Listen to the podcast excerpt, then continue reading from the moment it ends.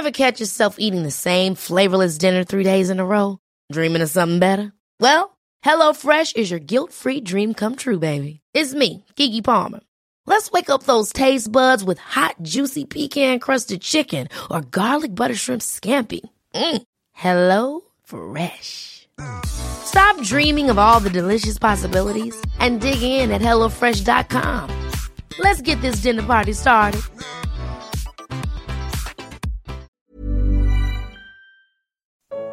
Que importância tem para você um túmulo vazio? Segunda parte. Comentário de Mari Persona.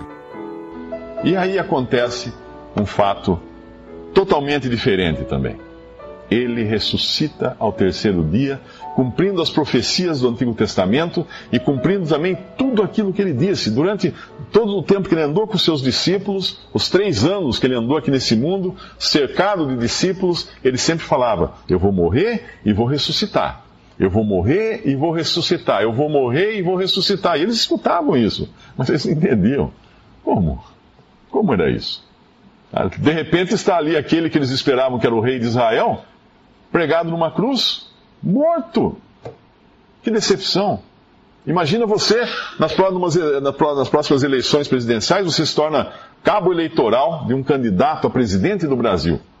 E você dá o sangue para fazer tudo, espalhar panfletos, vai procurar correr, uh, falar para todo mundo que aquele vai ser o presidente, aquele é bom, aquele é competente, aquele vai acabar com a corrupção, aquele vai acabar com os problemas, vai, todo mundo vai viver, viver feliz e de repente você recebe a notícia que ele está morto. Esse foi o sentimento dos discípulos. Eles, eles eram os cabos eleitorais do rei de Israel por assim dizer. Eles, eles esperavam que aquele rei tomasse o seu trono, botasse ordem no mundo e eles seriam, inclusive, ah, os seus assessores. Eles até ah, discutiam entre si, enquanto andavam aqui com Jesus, ah, qual deles sentaria à direita, qual sentaria à esquerda, qual sentaria perto dele no reino. Então eles estavam com outra ideia, com uma ideia diferente do que era a realidade. Eles não, não entenderam que Jesus teria que morrer primeiro e ressuscitar ao terceiro dia. Mas o que a ressurreição de Cristo tem a ver conosco hoje? Muito. Porque um dia todos nós ressuscitaremos. Todos os seres humanos da face da terra irão ressuscitar. O que quer dizer isso? Voltarão à vida, os seus, corpos voltarão à vida. O problema é que alguns ressuscitarão para a salvação, para a vida eterna, para estarem no céu com Cristo para sempre. E outros voltarão à vida, os seus corpos serão restaurados, aqueles que estão no mar, que apodreceram há, há séculos. Deus vai fazer de alguma forma juntar as partículas, os átomos desses corpos, eles, eles vão, vão aparecer de novo. Porém, para receber o juízo eterno. Em que classe de pessoas você estará? Dependendo de como você enxerga a ressurreição de Cristo, a sua obra, a sua morte na cruz e a sua ressurreição isso vai fazer uma grande diferença. Existem dois tipos de pessoa no mundo: aquelas pessoas que estão no centro de suas vidas. Quem são as pessoas que estão no centro de suas próprias vidas? Aquelas que dizem assim: eu vou melhorar, eu vou fazer isso, eu vou fazer aquilo, eu vou fazer aquilo outro, e Deus vai olhar para mim e falar assim: bacana, gostei, entra, você é, é dos bons, pode entrar. E outra pessoa, outra classe de pessoas, que é aqueles que saem do centro e pedem para Jesus entrar no centro. Pessoas que precisam de um Salvador porque se consideram tão ruins, tão pecadoras, tão incapazes, que pensam assim: hum, hum, eu não vou conseguir. Então eu desço do banco do motorista para Cristo entrar. Pessoas que estão com Cristo no centro das suas vidas, ou pessoas que têm a si mesmas no centro das suas, das suas vidas. Isso faz a grande diferença lá no final. Mas vamos abrir uma passagem que nos fala de ressurreição no capítulo 17 do livro de Atos, para nós vermos logo de cara o peso que tem a ressurreição de Jesus. Aqui nós encontramos Paulo em Atenas, Atenas, uma cidade da grega, o berço da civilização, uma cidade da Grécia, o berço da civilização naquela época era, era civilização grega, era o máximo que podia de civilização. Naquele tempo, ah, nós tivemos, hoje nós, o mundo hoje fala inglês. por causa da influência dos países Inglaterra e Estados Unidos, uma influência muito grande. Inglaterra no século até o século XIX, como a, o império onde o sol nunca se punha. O império inglês era tão extenso que não tinha nenhuma colônia que não fosse dia. Eles falavam isso com grande orgulho, mas eles também não, não, não pensavam que era também a, o império onde estava sempre noite, né? Porque em alguma colônia também estava sempre noite. Mas além da, da influência inglesa durante muitos séculos, veio depois a influência americana, principalmente no pós-guerra, e antes disso, até antes da Inglaterra, nós tivemos a influência francesa. Houve uma época em que tudo era francês. É, os, mais, os mais experientes aqui aprenderam francês na escola. Uh, aqueles que já estão de cabelos grisalhos tiveram aula de francês. Porque era a língua da época, até depois entrou em, o inglês, mas era, era a língua da época. Então tivemos um. Nesse tempo aqui, a Grécia, no tempo do Senhor Jesus, a Grécia era. Tudo, tudo vinha da Grécia. E quando você lê, é interessante que quando você lê uh, Flávio Joséfo, que era um historiador uh, judeu, que escrevia para os romanos, contratado pelos romanos para escrever a história de Israel, ele reclama porque ele fala que os gregos não estavam não com essa bola toda porque eles tudo que eles tinham eles copiaram dos egípcios. Então havia também houve também uma época quando os egípcios foram os expoentes na Terra. E hoje já se sabe que até muitas das, muitos dos cálculos matemáticos e de, geometria que nós aprendemos na escola como vindo dos gregos, uh, quem inventou na realidade foram os egípcios, que já, já sabiam disso antes. Mas nessa época os gregos eram o topo. E aqui Paulo está falando o evangelho para esses gregos. Era como se Paulo tivesse ido para Nova York falar o evangelho naquela época, um lugar proeminente. Ele está aqui em Atenas, que até hoje é uma cidade que todos vão visitar. Uh, naquela época não estava na crise como está hoje, mas era uma cidade com uma cultura muito influente no mundo todo. Capítulo 17, versículo 30. Mas Deus, não tendo em conta os tempos da ignorância, anuncia a todos os homens em todo lugar que se arrependam, porquanto tem determinado um dia em que com justiça há de julgar o mundo, por meio do varão que destinou, e disso deu certeza a todos, ressuscitando dos mortos. Ele está dizendo o seguinte aqui: Deus não vai julgar vocês, é Jesus quem vai julgar. Quando nós pensamos em Jesus, nós sempre pensamos naquela pessoa bondosa que ajudou tantas pessoas, que, que curou que uh, os aleijados, os cegos, e alimentou multidões. E todos pensam que um dia ele vai voltar, e vai voltar nesse mesmo caráter. Ah, ele chegou, vamos lá receber, que lindo, que maravilhoso. Não. Ele volta como um juiz para esse mundo. Ele volta terrível. Para julgar o mundo, um juiz implacável, um juiz justo. E um juiz justo é um juiz implacável. Todo mundo reclama que o mundo não é justo, hoje não tem justiça, precisamos de justiça, vamos lutar, lutar pela justiça. Já pensou se Deus implantasse hoje no mundo um regime de justiça? Nós não aguentaríamos. A primeira mentira que você contasse para alguém, você está lá, toca o telefone do seu lado, fala que eu não estou. Cai morto. Caiu morto, porque justiça, mentiu, é, é injustiça mentir. Então, mentiu, está morto. Nós não suportaríamos uma justiça assim. E ele vem para implantar uma justiça assim, um reino, um governo de justiça absoluta nesse mundo. E não vai ser refresco, a coisa vai ser complicada. E é ele que vem, não é outro. É o mesmo Jesus ressuscitado. Ressuscitado. E é interessante que ele fala isso.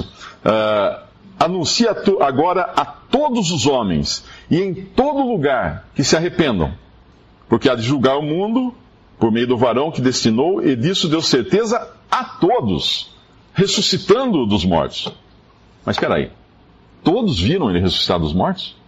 Não. Lá em Atos capítulo 10, no mesmo livro de Atos, capítulo 10, no versículo 40, versículo, primeiro, uh, o versículo, é, 40 mesmo, 40, depois de falar que ele foi morto, que foi pendurado no madeiro, no versículo 40, Atos 10, 40, fala, a este ressuscitou Deus ao terceiro dia e fez que se manifestasse, não a todo o povo, mas as testemunhas que Deus antes ordenara a nós, que comemos e bebemos juntamente com ele, depois que ressuscitou dos mortos. E nos mandou pregar ao povo e testificar que ele é o que por Deus foi constituído juiz dos vivos e dos mortos. Ele não apareceu a todos depois de ressuscitado. Apareceu a alguns. Então, como todos vão saber? Como todos podem ter certeza? Quando nós abrimos o jornal de manhã, hoje nós nem, nem abrimos mais jornal, né? A gente abre o site do jornal, uh, tem lá uma notícia: o dólar subiu. Na mesma hora você fala, puxa, eu ia viajar para o exterior, ia comprar um monte de coisa, agora o dólar subiu. Então você já refaz seus planos e todo o seu orçamento, risca um monte de coisa da sua lista de compras, né? Porque o dólar subiu. Agora eu pergunto, você viu o dólar subir? Não.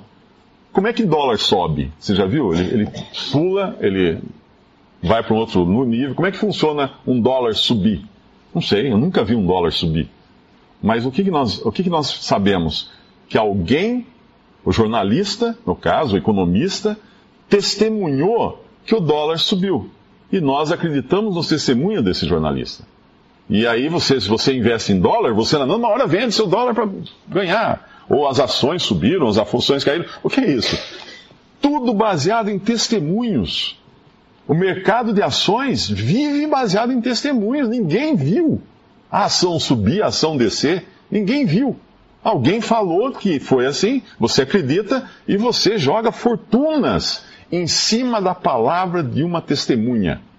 Então não é, não é nem um pouco estranho nós aceitarmos que Jesus ressuscitou baseado na palavra de testemunhas.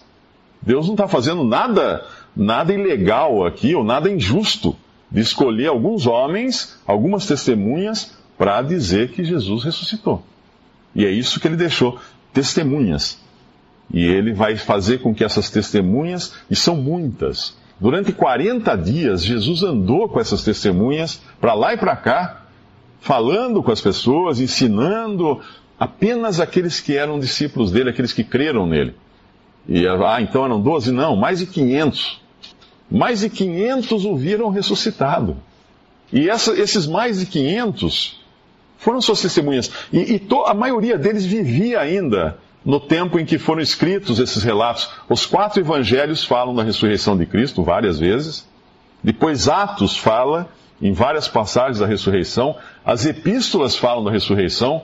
Paulo fala um capítulo quase inteiro, lá 1 Coríntios 15, Uh, ele fala da ressurreição e fala desses 500 que, que eram testemunhas. Agora eu pergunto, isso não pode ter sido inventado, porque imagina como é que você vai fazer, pegar 500 pessoas e combinar, falar assim, gente, vamos combinar o seguinte, se alguém perguntar, a gente fala que Jesus ressuscitou. Alguém vai, vai furar a história. Alguém vai se arrepender do que combinou e vai falar que não, vai contar para alguém, ó, mandaram a gente combinar tal que é, mas não é, viu? Porque todos estavam vivos, não é, não é, uma, não é uma lenda, que normalmente lenda acontece quando as pessoas já morreram há, há 500 anos e aí surge uma lenda. Ah, lá o rei Arthur, rei Arthur é uma lenda. Uma lenda que né, um, autor inglês, um, um monge inglês, quando viu que a Inglaterra era um monte de tribo, toda, toda, todos para lá e para cá, se guerreando entre si, não era uma nação, era um monte de tribo um monte de feudos brigando. O que esse monge fez? Ele escreveu a história da Inglaterra. Que história da Inglaterra? Não história nenhuma. Ele escreveu uma ficção. Os cavaleiros, os cavaleiros, cavaleiros né, da Távola Redonda. Isso aí é tudo história, tudo, tudo ficção. Mas o povo adorou tanto aquilo que tomou falou assim: nossa, nós somos uma nação. Nós temos um rei, tivemos um rei lá no passado, lá longe. Ninguém lembrava, mas tivemos, o cara escreveu aqui, tivemos. Então, construir em cima disso. Mas isso era uma lenda. Só que nós não estamos falando aqui de um que escreveu uma lenda, mas de 500 pessoas que viram a Jesus. Mais de 500 pessoas que viram a Jesus. E essas pessoas testemunharam. E uma coisa curiosa é que a primeira testemunha da ressurreição de Cristo, numa época onde só se aceitava testemunhos de homens, a primeira foi uma mulher, Maria Madalena. Mas Deus escolhe aquela mulher, a mais improvável testemunha, para ser a primeira pessoa. Por quê? Como se ele mandasse uma mensagem: olha, isso não é invenção de homem, porque se os homens fossem escrever isso, Eles jamais teriam pensado em colocar uma mulher, eles colocariam dois, três homens dignos. Pegariam lá José de Arimateia, Nicodemos, que era um homem uh, que viram Cristo morrer, então põe eles lá na história para verem Jesus. Mas não foi assim. Deus, Deus uh, tem uma, uh, uma forma diferente de mostrar para nós e, e, e nós, vamos, nós vamos chegar mais lá.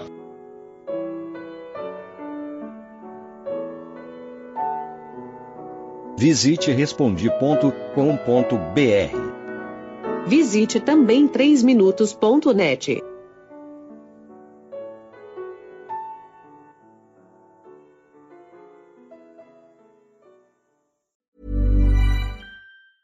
Ever catch yourself eating the same flavorless dinner three days in a row? Dreaming of something better? Well, HelloFresh is your guilt-free dream come true, baby. It's me, Kiki Palmer. Let's wake up those taste buds with hot, juicy pecan crusted chicken or garlic butter shrimp scampi. Mm. Hello Fresh. Stop dreaming of all the delicious possibilities and dig in at HelloFresh.com. Let's get this dinner party started.